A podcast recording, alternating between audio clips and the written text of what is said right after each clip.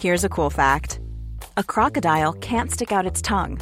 Another cool fact you can get short term health insurance for a month or just under a year in some states. United Healthcare short term insurance plans are designed for people who are between jobs, coming off their parents' plan, or turning a side hustle into a full time gig. Underwritten by Golden Rule Insurance Company, they offer flexible, budget friendly coverage with access to a nationwide network of doctors and hospitals. Get more cool facts about United Healthcare short term plans at uh1.com. Heraldo Podcast, un lugar para tus oídos. Literal de Latin Literalis, que se apega a su sentido exacto, porque nadie es literal y ninguna idea es estática, aquí lo cuestionamos todo. Literal es un proyecto original del Heraldo Podcast del Heraldo de México. Recuerda seguir este podcast en Spotify o en la plataforma que más te guste para estar al día con todos nuestros episodios. Hoy le damos la bienvenida a Cristina Rivera Garza con El Invencible Verano de Liliana. Este es un libro que salió ya hace algunos meses y la verdad es que la gente no ha dejado de hablar de él, Cristina. Este, yo puedo decirte que cada vez que me meto a redes, estoy en clubes de, clubes de lecturas o cosas así, siempre sale este libro y sale como uno de los eh, más leídos y de los mejores del año pasado. Eh, ¿Cómo le fue? ¿Cómo te fue a ti con él? Es un libro complicado.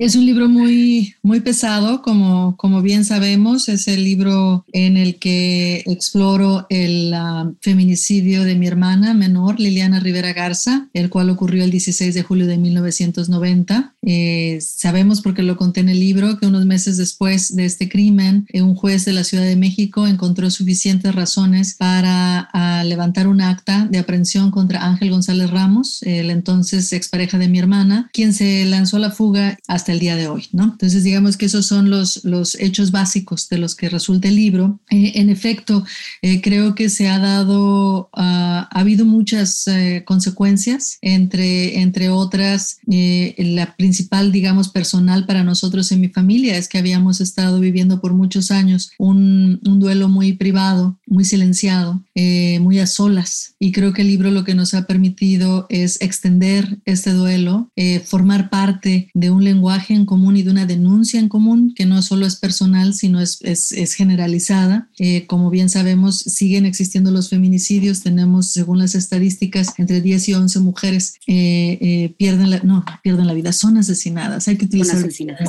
Son asesinadas al día. Y uh, pues creo que eh, el, Invencible Verano de Liliana nos ha recordado, nos recuerda a todos que esas mujeres no son números, que esas mujeres no solo son las muertes, ¿no? que no solo es el crimen, el tener eso muy fresco en la memoria, muy fresco en cómo vemos el mundo, espero que contribuya a ponerle más atención a este tipo, a todo el tipo de violencias que, eh, de género que en algunas tristes y trágicas ocasiones terminan precisamente en el feminicidio. O Cristina, es que eso es lo, que dices, eh, es importantísimo. Eh, lamentablemente cuando suceden estos casos, terminan siendo cifras, terminan siendo números que no nos dicen nada, ¿no? Nada más nos dicen, ah, bueno, qué mal, ¿no? Pero no, son historias. Y tú al retratarlo en estas páginas, en este libro, pues nos cuentas que se trataba de tu hermana, que se trataba de un ser humano, de alguien que, que, sentía, que vivía, que tenía sueños y que le fueron arrebatados, ¿no? Entonces, a mí eso es lo que me parece súper fuerte, que a todas de alguna manera, a todas y a todos nos, pega. Y bueno, un libro cuando logra hacer eso es, es muy bueno, pero en este caso me parece muy triste, porque todos ya conocemos un caso así, ya no es eh, lejano para nadie. Es, esa es la cuestión, ¿no? Que estamos en una situación de violencia que ha crecido a lo largo de, los últimos años, no es algo reciente, es algo que venimos viendo al menos en las noticias desde los noventas, desde finales del siglo XX, y creo que, que, por eso también está esta sensación de cercanía. En el libro a mí me importaba mucho eh, que Liliana, que la voz de Liliana estuviera presente, porque a estas mujeres que, les, que, que son asesinadas de estas maneras tan brutales y violentas, pues se les ha quitado la vida los, feminicidas las matan porque quieren borrarlas, porque quieren silenciarlas, porque quieren desaparecerlas de la tierra, ¿no? Y a mí me importaba en el libro hacer lo contrario, no editorializar la voz de Liliana, no, no, no personificarla yo, ¿no? Entonces, cuando encontré las, los archivos de, de, con sus documentos, con sus cartas, con sus notitas de adolescente, con, sus subrayados, para mí fue, fue fundamental como escritora. El tener eh, todo ese trabajo de Liliana, su archivo, el archivo que ella misma fue construyendo. Y creo que, que eso contribuye también a, a, lo que estás diciendo, que, que, que lo que estamos viendo ahí es mucho más allá de una cifra, no es mi referencia de Liliana, no es lo que yo quiero decir de Liliana, es lo que Liliana dejó escrito, la voz que ella quiso que se preservara. Creo que esto es lo más cercano que estamos de oírla directamente a ella hay algo que, que, yo pensaba mientras checaba esto del archivo, ¿no? Que, que, que como tú dices, no, no, no, era un archivo que estaba perdido, tú sabías dónde estaba y llegaste a él en el tiempo. Ahorita hablamos de, del tiempo de, del libro, ¿no? De por qué ahora. Uh -huh. eh, pero yo pienso muchísimo ahora, ¿no? Ya a lo mejor ya no tenemos estas, muchos no tienen o tenemos estas notitas, pero tenemos las redes y siempre claro. pensamos, ¿qué, ¿qué va a pasar con nuestras redes? ¿Quién las va a eh, administrar? ¿En dónde van a quedar? Eh, al final, ese archivo que sería lo equivalente en los noventas de de, esto, pues tú hiciste uso de eso. ¿Tú qué crees que hubiera pensado de, de, eso? Digo, al final lo hiciste el libro y la dejaste, la dejaste en la memoria para siempre, pero ¿cómo, ¿qué opinas de eso? De que pues mira, yo creo que algo bien, bien interesante que pasa con los archivos. Hace poco estaba, estaba haciendo una, la presentación de un libro de una, de una escritora en Estados Unidos que también trabajó con el archivo de su familia y ella contaba que cuando empezó a leer, eh, en el caso de ella era su tatarabuelo que había escrito una biografía muy, muy grande de dos mil páginas, ¿no? Este, eh, lo que ella dijo es que cuando estaba leyéndola sentía que, que, que su tatarabuelo había dejado esos papeles para ella, para que ella los leyera. De hecho, él había hecho algo que Liliana también hizo, que es transcribir las cartas que él escribió, transcribir las cartas que, que recibía. Es decir, había toda una, una, atención y un cuidado a que eso quedara registrado. Eh, y, y, me parece justo como esta escritora era Julie Carr, a mí, yo pasé por la misma experiencia cuando estuve leyendo las, las, cartas y las notas de Liliana, que no solo era lo que juntaba, sino lo que transcribía, lo que le preocupaba que quedara ahí por escrito, pues lo que la, la impresión que tuve es que, claro, aquí hay alguien que quiere que esto se lea, que quiere que esto pase más adelante, que vaya más allá de sí misma, que eso es lo que se hace cuando estamos escribiendo, ¿no? Eh, entonces siento que, que, realmente estaba más bien honrando sus instrucciones finalmente, que estaba sí. haciéndole caso, poniendo atención a las instrucciones que ella dejó y, y tratar de hacerlo lo, lo, pues lo mejor posible. Ese, en, eh, crear el libro fue una especie de crear un foro donde su voz pudiera entrar, pudiera estar lo más uh, de ella posible, lo menos interferida por mí. Aunque claro, creando el foro que es el libro, pues ya ahí uno está, está produciendo una cierta, está invitando una cierta lectura de las notas, ¿no?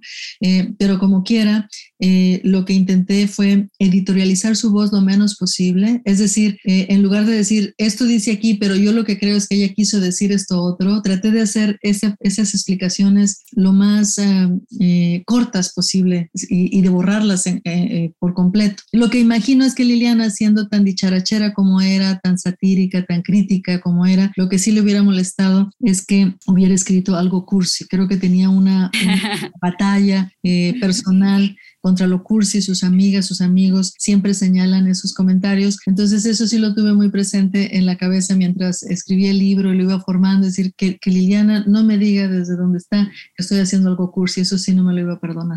Me encanta porque además justo no es como que ya tenías el permiso y entonces de alguna forma supongo que lo hizo más sencillo. Cristina, hay otra cosa muy tremendo, ¿no? Cuando hay un crimen así, es, se, y ya lo hablamos, ¿no? Se simplifica la vida, se convierte uh -huh. en un número, es... es uh -huh nada, tú, lo, tú también lo dijiste, es desaparecer, callar. ¿Cómo le hiciste también para no revictimizarla? Porque en ningún momento lo, lo, vemos así, lo leemos así, pero ¿cómo le hiciste? ¿Cómo lo lograste? Porque pues eso es lo que pasa. Sí, no, no, y a mí me ha importado mucho, yo creo que una de las tareas más difíciles cuando estamos escribiendo cualquier cosa es que escribimos en un lenguaje que ya nos viene estructurado, con relaciones de poder muy específicas, ¿no? Uh -huh. vivimos, eh, eh, vivimos en una sociedad patriarcal con un lenguaje que es patriarcal eh, y, y, tratar de escribir algo crítico dentro de este mismo lenguaje pues implica toda una serie de piruetas, toda una serie de subversiones internas con el lenguaje, con la estructura, con el punto de vista, con los materiales en general. Eso a mí siempre me ha importado, ha sido una parte fundamental de cómo escribo y en este caso muchísimo más. Yo creo que para mí también fue fundamental el leer a Liliana con mucho cuidado. Eh, lo digo por ahí en el libro, eh, a lo mejor a mí la tentación de, eh,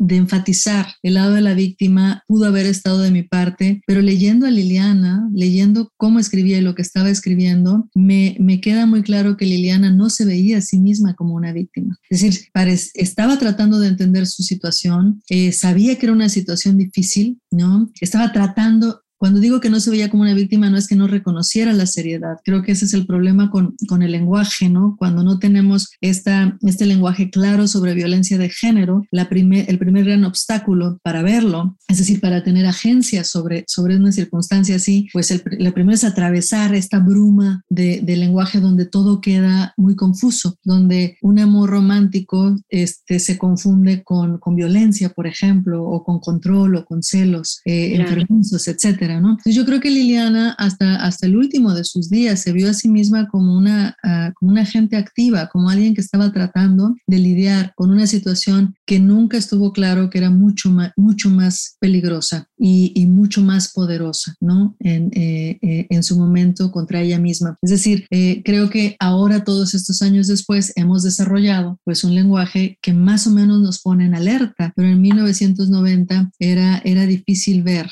estas, la, la, sombra, la gran bruma, ¿no? Que es el, el, poder del patriarcado y todas las estrategias eh, eh, que pone a funcionar. Entonces yo creo, para eso entonces, tratando de, de, evitar esa, esa situación simplista, ¿no? Que es poner a las mujeres como si, como si nunca hubieran hecho nada, ¿no? Como si estuvieran nada más recibiendo los golpes o recibiendo la violencia. Yo creo que por eso es importante eh, que si tenemos acceso a esas voces, como en este caso con el archivo de Liliana, es que ocupen un lugar fundamental es, leerlas con cuidado y con respeto y es siempre poner en cuestión la narrativa del crimen pasional, la narrativa del, eh, ella en algo andaría, ella a lo mejor hizo algo, este, toda esta narrativa que es una narrativa por supuesto del patriarcado a través de la cual eh, eh, se le exime de responsabilidad a los perpetradores. Oye, es que por eso es tan importante, como dices, llamarle a las cosas por su nombre. Digo, en 1990 no existía el feminicidio, no estaba tipificado como tal. Eso es un gran logro que, se, que, se, que han hecho las feministas y, y, y, este, y las leyes, ¿no? Que se han impulsado.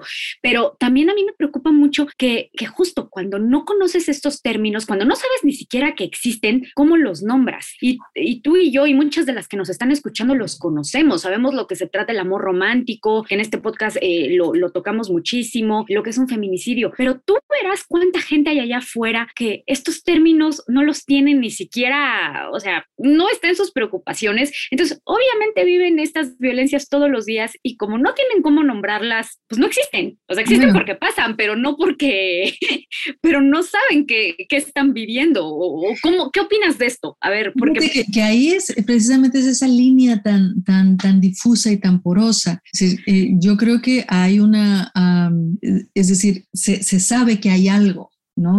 Algo está sucediendo, pero hay algo que no está bien. ¿No? Eh, pero cuando no lo podemos nombrar, ese es el asunto. Lo que, lo que sucede no es que haya una ignorancia sobre lo que pasa, sino cómo nos preparamos para reaccionar, ¿no? Cómo nos preparamos, no solo, e incluso no solo para reaccionar, para prevenir, ¿no? Eh, es decir, cómo, cómo vamos utilizando todo, todas las armas que nos da el lenguaje para reconocer, para identificar, ¿no? La amenaza y en el caso de que la estemos sufriendo, para saber qué hacer. Yo no creo que las mujeres que están, eh, bueno, ya hay estudios y los especialistas hablarán con, de otra manera de esto, pero por lo que he estado leyendo, por lo que he estado platicando, es decir, sí hay una conciencia, por supuesto, de que algo está sucediendo. No es que no se sepa que esto está pasando, hay algo que está fuera de balance, hay algo que es peligroso, hay algo que, que se está acercando, que molesta, que causa, que causa conflicto, ¿no? Pero si no tenemos esas palabras concretas, esto es acoso sexual, esto es violación, esto, esto es violencia, esto es este, todos los términos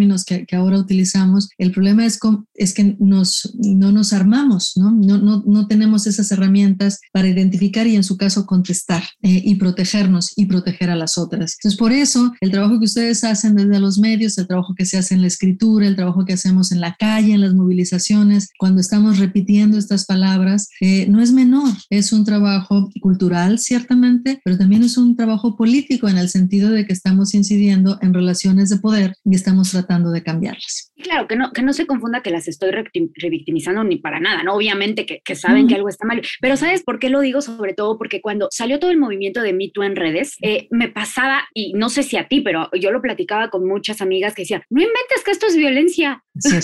no, o sea, he sido violentada durante no sé cuánto tiempo y yo ni enterada. O sea, nos abre los ojos cuando se nombra. Lo vi, lo vi, tienes toda la razón, lo vi también en mi, en mi timeline, en Twitter, veía de repente personas que decían, personas por lo demás, este, con educación, este, con doctorados, con lo que quieras, que de repente decían, oh my gosh, eso, eso fue una violación, ¿no? Es decir, que en ese momento, cuando se describe el hecho, cuando se le ponen las palabras, realmente sucede eso, se abren los ojos y hay, un, y hay una revisión crítica de la experiencia. Entonces, en ese sentido, yo creo que, que esta labor con el lenguaje a la que le debemos tanto a, pues a las movilizaciones de mujeres en general y en particular a las feministas, pero va mucho más amplio también, pues es lo que nos han ayudado es a eso, ¿no? A identificar, a, ver con claridad y luego entonces a actuar también con resolución. Antes de, entrar ahorita justo a, seguirle ahorita con las feministas, yo quiero regresar un poquito a lo que decías del duelo. Eh, los duelos son bien complicados, ¿no? Y cada quien lo vive con sus herramientas, con sus procesos, sus temples, pero yo me imagino cuando es un duelo con un crimen como este, sobre todo pues de repente, súper violento, que además, eh, tú lo dices, lo, vivieron muy solos porque en ese entonces eh, era un secreto, ¿no? no Cuando ahorita pues ya es un feminicidio y una, lo que, lo que busca es que gritarlo y decirlo, en ese entonces no, eh, ¿cómo, cómo, pues bueno, sí, cómo fue? O sea, ¿qué, qué esos duelos, cómo, cómo se viven, Cristina? Yo creo que, que, en una sociedad como en México, donde, donde hemos estado pasando por una, una, una guerra no constante, mal nombrada guerra contra el narco, cuando hemos perdido a, tantos, a tantas mujeres y también a tantos hombres, ¿no? Eh, eh, yo creo que es bien importante detenernos a pensar de manera crítica en, los duelos, en los duelos que ocurren eh, como consecuencia de esta violencia, porque una de las, una de las, de las consecuencias cuando las narrativas dominantes revictimizan a las víctimas y exoneran a los perpetradores es que los familiares que Jewelry isn't a gift you give just once. It's a way to remind your loved one of a beautiful moment every time they see it. Blue Nile can help you find the gift that says how you feel and says it beautifully with expert guidance and a wide assortment of jewelry of the highest quality at the best price. Go to BlueNile.com and experience the convenience of shopping Blue Nile, the original online jeweler since 1999. That's BlueNile.com to find the perfect jewelry gift for any occasion. BlueNile.com. I'm Sandra, and I'm just the professional your small business was looking for. But you didn't hire me because you didn't use LinkedIn jobs. LinkedIn has professionals you can't find anywhere else, including those who aren't actively looking for a new job but might be open to the perfect role, like me. In a given month, over 70% of LinkedIn users don't visit other leading job sites. So if you're not looking on LinkedIn, you'll miss out on great candidates like Sandra. Start hiring professionals like a professional. Post your free job on linkedin.com/people today.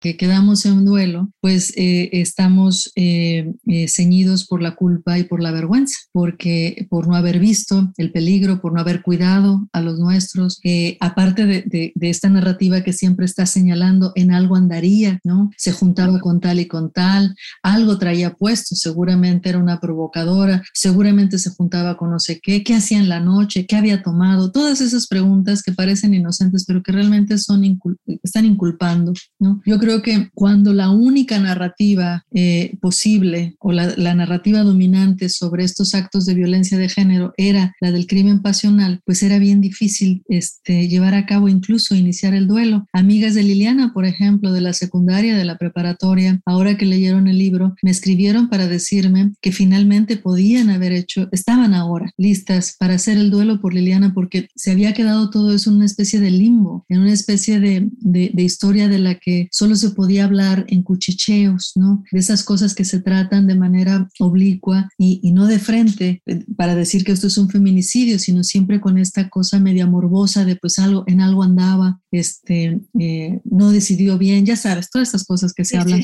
eh, De, las mujeres violentadas de esta manera. Entonces, claro, esos duelos son muy largos, estos duelos en esas condiciones, pues lo que, lo que, de lo que van teñidas, de lo que van eh, van juntas con, la, culpa y con la vergüenza. Y eso, el problema, es que impide la solidaridad, ¿no? Impide esta conexión, que es una conexión crítica con la cual puedes acercarte a otros y demandar justicia junto con otros, ¿no?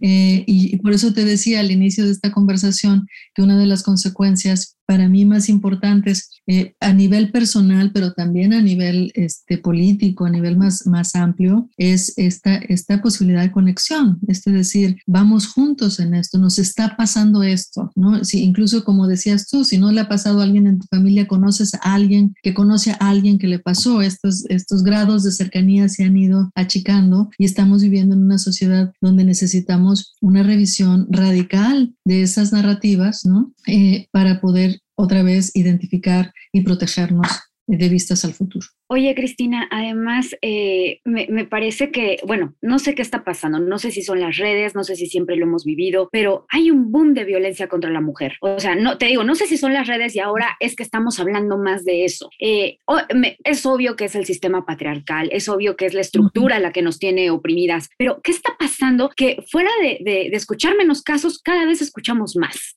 ¿Qué, qué, tú, tú, tú que has estudiado, que lo has visto, que vives en Estados Unidos, ¿Qué crees? ¿A qué, qué, qué, está pasando? ¿Por qué esa violencia hacia, pues hacia nosotras? Que no es nueva, nada más estamos hablando más de ella. Yo, yo estoy de acuerdo en eso, fíjate. Yo creo que si revisamos eh, archivos y casos, por ejemplo, del siglo XIX, hay, hay un par de especialistas, y su nombre no los tengo ahorita, pero los encuentran fácil en, en online, que han hecho estudios sobre, sobre esto, crímenes pasionales, crímenes de pasión en el 19, inicios del 20, pues eran, eran, hay un montón, ¿no? Este, claro, no se les dice feminicidios, eh, no se le dice violencia contra la mujer, ¿no? Tienen otros nombres y por eso no los vemos. Ese es el problema. ¿No? Eh, pero de que estaban ahí, ahí estaban y muchos tienen, si lees esos casos, muchos tienen características muy similares a los que vemos ahora. Ahora, ciertamente creo que, que ha habido transformaciones sociales eh, importantes a lo largo del siglo XX que, que permiten cambios eh, en la economía, el ingreso de las mujeres a, a la fuerza de trabajo y transformaciones en, el, en la conformación de la familia que también han dado como resultado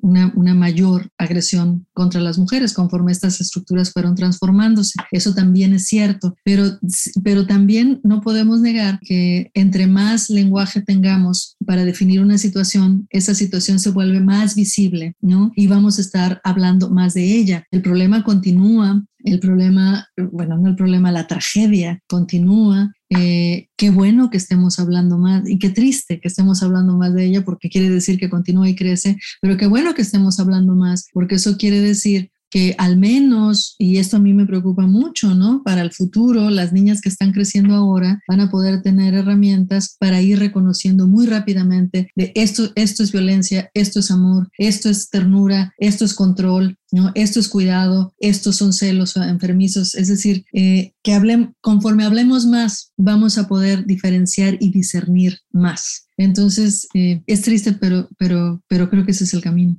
Totalmente. Y ahorita que, decíamos que ya existen palabras como el feminicidio y, que ya hay este, fiscalías especializadas y que cada vez eh, pues, se, van preparando más la gente para tratar, los, los especialistas para tratar estos temas, también hay un tema que, bueno, hay un caso que yo creo que es emblemático de cómo ha cambiado el discurso, por decirlo así, que es el de Lesbi, ¿no? A ella se le intentó hacer todo esto que tú dijiste, ¿no? Eh, revictimizarla, crimen pasional, y, y, su mamá y todo el grupo de, de, feministas que la arropó dijeron, no, no fue así, y tardaron dos años y lograron una sentencia, y pues ahí va, ¿no? Bien, piano, pianito, pero ahí va. Y sabes que fue tan importante para mí personalmente en el caso de Lesbi, que la, que la, la respuesta no fue volverla una santa, ¿no? Es decir, Lesbi era una mujer joven y, y, como joven tiene derecho a divertirse, a bailar, a tomar una cerveza, a tener vida sexual, etcétera. Es decir, el, el poner sobre la mesa de discusión, sobre nuestra conversación eh, que, que, estamos hablando de estas mujeres de carne y hueso reales de, de, de hoy, ¿no? Eh, y, y, que por supuesto que, que nadie tiene derecho a violentarlas y mucho menos a quitarles la vida. Yo creo que fue una sentencia fundamental eh, y ahí creo que la labor de, de Sayuri Herrera, la licenciada que ahora es, eh, que, que, está a cargo de la Fiscalía de Feminicidios, pues me parece importante. Evidentemente la labor de la mamá de Lesbi eh, este, es fundamental, la fuerza, la, la, la, valentía con la que defendió a su hija, mi admiración completa. Cristina, ¿hay sanación sin justicia? Yo creo que no, yo creo que eh, sinceramente, yo creo que hay algo importante que se logra cuando uno empieza a hablar de estas cosas. Hay, hay, una, hay un trabajo en conjunto con el lenguaje y con otros que es fundamental, pero te decía hace rato de estas conexiones y de esta solidaridad. Eh, yo creo que, que hay muchas maneras de llegar a la justicia y yo estoy buscando todas y cada una todavía. El libro se cerró, pero el caso de Liliana no se ha cerrado. Eh, cuando, hablamos, cuando empezamos a hablar de este libro, abrimos una eh, cuenta de, de, Gmail, ¿no? Para que quien tuviera información, quien se quisiera comunicar conmigo, lo han hecho. Hemos recibido eh, datos, hemos recibido cartas, hemos recibido muchas cosas que nos han permitido seguir adelante con todo el proceso de investigación. Eh, yo ahorita estoy decidiendo si voy a seguir escribiendo la segunda parte de esta, de esta historia o no. En esas estoy, pero muy pronto quiero, de hecho, comunicarme con, con los lectores del libro, que tienes razón, son muchos y qué bueno que lo estén leyendo con tanta cuidado con tanta empatía, que lo hayan abrazado con tanto cariño también, porque es importante saber en qué van las cosas. A mí me parece que es importante también reportar a los lectores este, eh, en qué va este asunto. Eh, llegará su momento, espero que pronto, pero, pero el asunto final es eso, es cómo, cómo, qué hacer, cómo hacerle para que la justicia se venga a sentar a nuestra mesa, como decía Rosario Castellanos, ¿no? finalmente. Eso de eso se trata y creo que si, si vamos a hablar de sanación, eh, este, eh, existirá hasta que nos sentemos con la justicia a la mesa. Totalmente, y por eso es tan importante repetir el nombre de este feminicida que es Ángel González Ramos. Eh, la imagen de, de, de, este hombre viene en el libro y la pueden encontrar en diversas, en diversas partes en las redes sociales, pero repitámoslo, Ángel González Ramos es el presunto feminicida de, Liliana y, y, pues cualquier información se agradece. Este, Cristina, se te ha preguntado mucho por qué hasta ahora llegaste al libro. Yo creo que tú eres parte de, tú eres una víctima más de Ángel, ¿no? Toda tu familia, las, las personas que querían a, a, Liliana. Y yo creo que las víctimas denuncian y hacen lo que tienen que hacer cuando llega su momento. Y este era tu momento, ¿no? Así es, y es un momento que fue, eh, que es un momento, es un momento, digamos, que responde a ciclos personales, que siempre son difíciles de explicar, pero que también responde a ciclos sociales, que es de lo que hemos estado hablando hoy. Imagínate yo contando esta historia en 1991. Imagínate haber escrito este libro en 1992, en 1993. Eh, eh, el, el, el, ir a, el, tenemos el lenguaje y tenemos la escucha, ¿no? Tenemos la posibilidad de contar esta historia como debe de ser contada desde el punto de vista también de las víctimas. Eh, y tienes razón, de Liliana y de todas las víctimas de, del presunto feminicida Ángel González Ramos, porque no solo, no solo Liliana, somos todos nosotros también. Entonces, este, ya, y, el, y el duelo finalmente es, también un acto crítico, ¿no? Es, es una, manera de de, poner allá afuera una conciencia emotiva, afectiva, ¿no? De conexión y, bueno, es este, a, veces se preguntan por qué tantos años. Eh, te digo, bueno, son los ciclos, tienes razón, pasa cuando tiene que pasar eh, y, hay que, y hay que hacerlo. Cuando, cuando el llamado está, pues hay que, hay que responder ese llamado y por eso quiero agradecerle mucho a los lectores de este libro, porque creo que junto con, con, la, con mi familia han estado respondiendo de una manera generosa y abundante a ese llamado por la justicia. Cristina, además me parece que, que el libro marca un momento histórico que, en muchos años va a ser leído y releído y va a decir, bueno, yo lo que espero es que cuando sea leído, una, ya hayan, el, feminicida esté cumpliendo su, condena y otra, que las cosas realmente hayan avanzado. Eso, eso es lo que realmente espero. Y bueno, otra cosa que, tú decías, ¿no? Yo creo que sanar en, en, tribu y desde la empatía es muy importante. Y una más que necesito decir, hablar sana, escribir sana. Y tú sabes bien de esto. Todo lo que has dicho yo creo que es relevante. Este, yo estoy convencida que los libros no viven eh, eh, aisladamente en un universo que les es propio. Los libros eh, y la literatura y el arte en general forma parte de nuestras vidas. qué bueno, a mí los libros me han ayudado a entender mi mundo, a ser de manera distinta, actuar de otras formas, de formas que no me imaginaba. Ojalá que la voz de Liliana y la experiencia de Liliana, creo que a ella le daría mucho gusto que, que, que su voz este, pudiera ser útil a otros, que pudiera dar eh, eh, esperanza también. Es, es, un libro triste, evidentemente es un libro eh, de mucha rabia, de mucho dolor, pero cuando yo abrí el archivo de Liliana también tuve esa sensación de su cercanía y era una cercanía donde también cabía la alegría, ¿no? el gusto de, de, el gran privilegio de haber sido amada por Liliana. Y yo creo que ese, ese, tipo de, ese tipo de elementos y ese tipo de afectos pues son de los que se arman las, las grandes transformaciones sociales. Ojalá que sí, estoy contigo, ojalá que poquito a poco, o más bien de mucho en mucho, podamos continuar con este, con este camino hacia la justicia. Es algo que solo vamos a lograr juntas, eso sí, me queda muy claro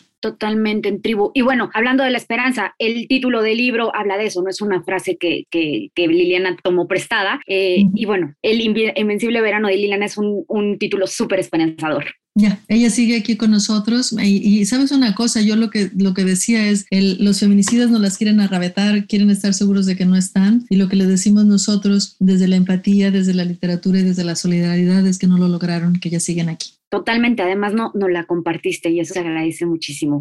muchas gracias por este libro, Cristina, muchas gracias por esta conversación. Y nada más para cerrar eh, este episodio, este es un podcast de libros y siempre le pido a nuestros invitados que nos recomienden sus lecturas. En este caso me gustaría, ¿tienes a la mente algunos otros libros que hablen sobre este tipo de violencia? Este, ya que estamos metidos en esto, eh, ¿cómo, ¿cómo le seguimos entrando al tema que es tan importante nombrarlo? ¿Se te ocurren un par de libros para recomendar? Bueno, tres ahorita sí. Eh, eh, Buenísimo. Uno del que hablo mucho en este libro, que, es, que a mí me ayudó mucho a entender muchas cosas, es el de, el de Rachel Snyder, el de Sin, sin, sin marcas visibles. Eh, lo que no sabes de la violencia doméstica puede matarte. Creo que así lo tradujeron al español, que me parece un libro bien escrito, muy claro, ayuda muchísimo. El libro de Selva Almada, de la escritora ah, argentina Selva Almada, Chicas Muertas, también combinando la ficción y la no ficción, me parece también muy importante y uno muy reciente, Belén, Belén a López, eh, porque venías cada verano eh, o porque regresabas cada verano, corrígeme por porque Volvía, porque volvías cada verano. Porque volvías cada verano, que también me parece, un libro muy fuerte en, el que también están presentes los documentos, la voz, las voces de, de los eh, participantes, etcétera. Yo creo que son tres libros eh, que están visitando desde sus perspectivas este, este universo, otra vez con pesadumbre, con dolor, con rabia, pero también con, con indicaciones críticas de lo que viene. Sí, me, me, encanta que compartas estos, estos libros, este, además tan variados. Y bueno, obviamente queda la recomendación del El Invisible Verano de Liliana. Quien no lo haya leído, por favor, acérquese a él y obviamente pues estemos pendientes. Eh, bueno, pues síganos en nuestras redes sociales, en el Heraldo Podcast. Estamos en Instagram, en TikTok del Heraldo Podcast. Y bueno, escríbanos para ver qué más quieren escuchar. Eh, Cristina, ¿de dónde te podemos este, encontrar? Estoy en Twitter este, C. Rivera Garza en Twitter, C. Rivera Garza en Facebook, aunque realmente lo que visito más seguido es Twitter. Por ahí nos vemos si quieren. Perfecto. Oye, ¿y tienes eh, el, correo que dices que, está abierto para, la gente, para los es, es, el invencible verano de Liliana, arroba gmail.com. Perfecto, pues yo soy Melisa Moreno y me encuentran en arroba melisototota. Nos escuchamos la siguiente. Muchas gracias. How would you like to look five years younger? In a clinical study, people that had volume added with Juvederm Voluma XC in the cheeks perceived themselves as looking five years younger at six months after treatment. Look younger, feel like you. Add volume for lift and contour in the cheeks with Juvederm Voluma XC. Reverse signs of aging by adding volume to smooth laugh lines with Juvederm Volure XC. For important safety information and to find a licensed specialist, visit juvederm.com. That's J U V E D E R M.com. Not for people with severe allergic reactions, allergies to lidocaine, or the proteins used in Juvederm. Common side effects include injection site redness, swelling, pain, tenderness, firmness, lumps, bumps, bruising, discoloration, or itching. There's a risk of unintentional injection into a blood vessel, which can cause vision abnormalities, blindness, stroke, temporary scabs, or scarring. Talk to a licensed specialist to find out if it's right for you.